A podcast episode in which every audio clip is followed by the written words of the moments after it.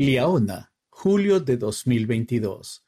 marcándonos el camino hacia Jesucristo.